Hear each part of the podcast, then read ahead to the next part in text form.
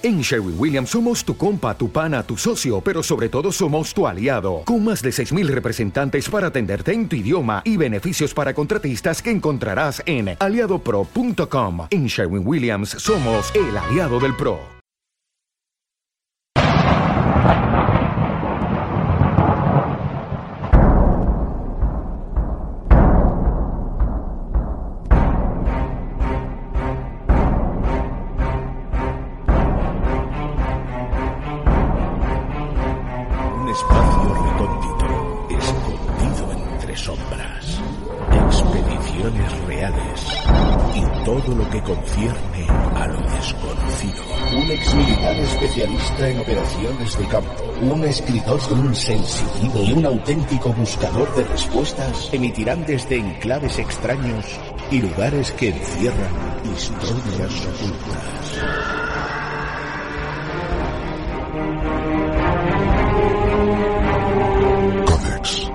más allá del misterio.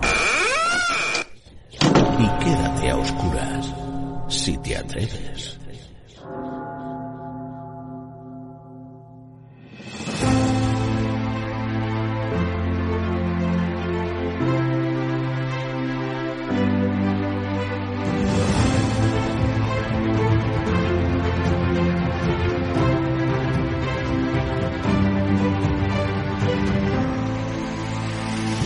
Una historia con bifurcaciones, con distintos caminos, un auténtico rompecabezas. Y ahora estamos, tenemos en nuestras manos una pieza más de esta tremenda historia de tesoros, objetos de poder y princesas aztecas. Hemos estacionado el Codex móvil en una pequeña aldea, el Beixek, y ahora atravesamos a pie un, un pequeño sendero forestal porque vamos a visitar la segunda residencia de los Grau Moctezuma, en la Casa Bima.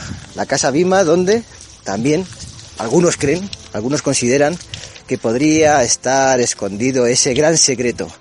Ese gran secreto que se habría traído consigo Chipaguacín de Moctezuma de México y que ha sido codiciado por aventureros y por, por todo el mundo, incluso por Code Más Allá del Misterio. Kiko Malder está codiciando este tesoro, ¿o no? Buenos días. Buenos días, compañeros. Pues yo creo que sí, que este es el punto, digamos, este es el punto neurológico donde convergen todas las pistas que hemos estado buscando y que no podía faltar en nuestro en nuestra investigación.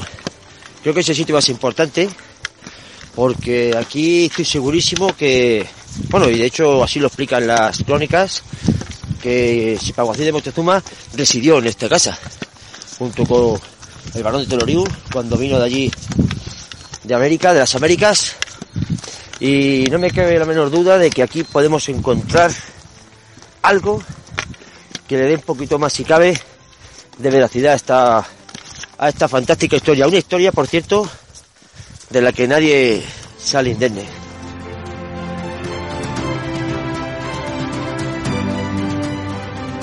Juan de Dios Reyes, con nosotros, una nueva aventura en tu compañía, ¿qué tal? ¿Qué tal? ¿Cómo estáis? Pues bien, deseando llegar a, a esta casa Bima y, ver qué, qué podemos aportar nosotros a toda esta historia, porque es una historia compleja y costará de, escudriñar un poco, porque ahora mismo solo se rasca la superficie. Tenemos muchos datos, mucha información, eh, información contrastada y información que nosotros mismos hemos buscado entre viejos legajos y además con los testimonios de, personas que confirman de que sí.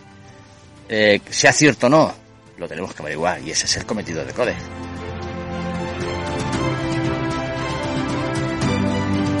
La montaña del Cádiz frente a nosotros, algunos caballos a un lado del camino y atravesando ahora mismo una ciénaga, nos estamos poniendo perdidos, hay nieve, hay nieve que se está fundiendo porque el sol está saliendo a través de las montañas. Incluso pasaremos, yo pienso que en el día de hoy, calor.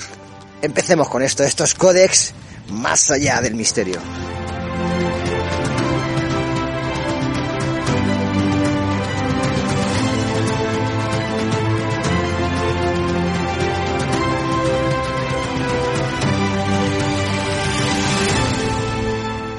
Hola, soy Javier Arríes algunos me conozcáis como autor de algunas obras como Vampiros, Bestiarios de Ultratumba, Objeto malditos o el último, magia en el antiguo Egipto. Desde aquí quería mandar un saludo muy cordial, muy afectuoso a todos los oyentes y también, como no, al equipo que hace posible el programa Codex, más allá del misterio.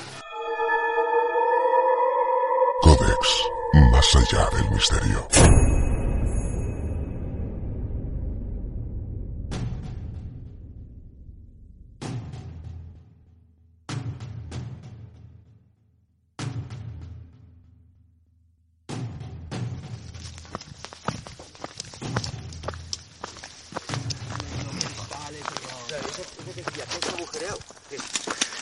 Estamos atravesando por el camino y a, a mano derecha las laderas del Ker Foradat y estamos viendo algunas entradas, algunos agujeros, algunas cavidades en la montaña Cuevas.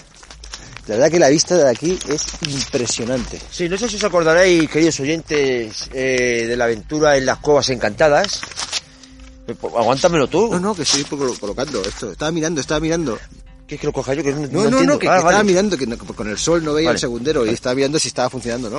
No, no, cojo yo, cojo yo. No sé si os acordaréis, co- queridos oyentes, colegas, de la aventura en las cuevas encantadas. Pero ahora estamos viendo, como dice Sergio, en la montaña que está al lado de Casabima, que le llaman el Kerfuradat, ¿no? Por, por algún motivo será, que sería como que era agujereado, ¿no? y, y está llena de cuevas, o sea, está llena de agujeros.